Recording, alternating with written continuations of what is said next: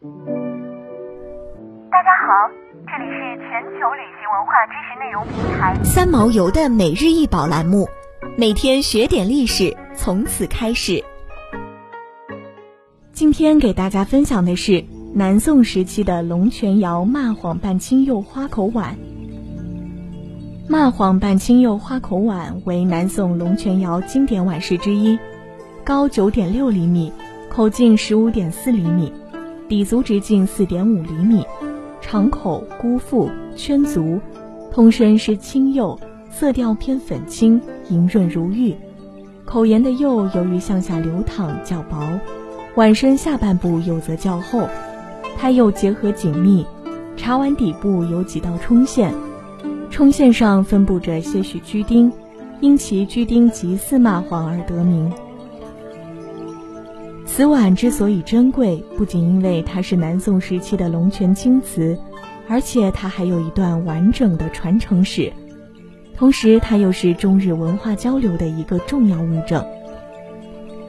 据日本江户时代的儒学家伊藤东牙所撰写的《蚂蟥拌茶瓯记》一文中记载，大概是中国南宋孝宗淳熙年间，也就是日本高仓天皇安元初年，当时的日本五家之首平重盛为积极开展对宋朝的贸易，向南宋京城玉王山寺庙布施了大量黄金，寺庙住持佛照禅师。以此龙泉茶碗作为向平众盛的回礼而赠之。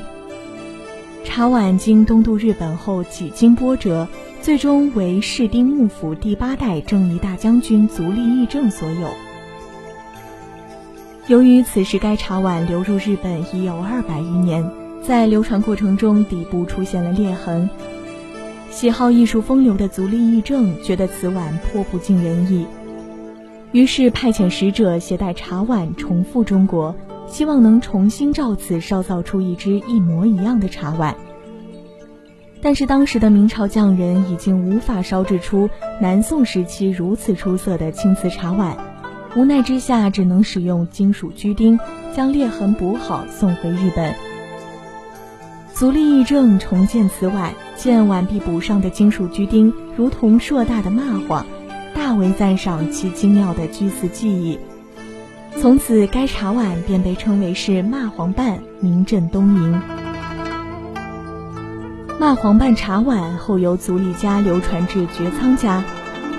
最后由三井财阀捐赠给日本东京国立博物馆，作为一件传世瑰宝珍藏至今。蚂蟥拌的裂痕之所以没遭日本人嫌弃。反而还增添了几经历经岁月的残缺之美。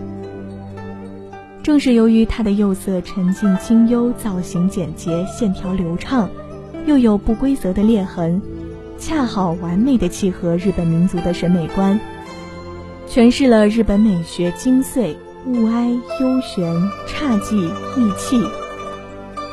物哀是从有价值但已踏上毁损败落之途的事物上。发现衰哀之美，侘是在简洁安静中融入质朴的美，寂是时间的光泽。说起烧制工艺，蚂蟥瓣所使用的是居瓷工艺，即把破碎的瓷器拼好，用金刚钻钻孔，再用居钉嵌住转牢，使其恢复原样，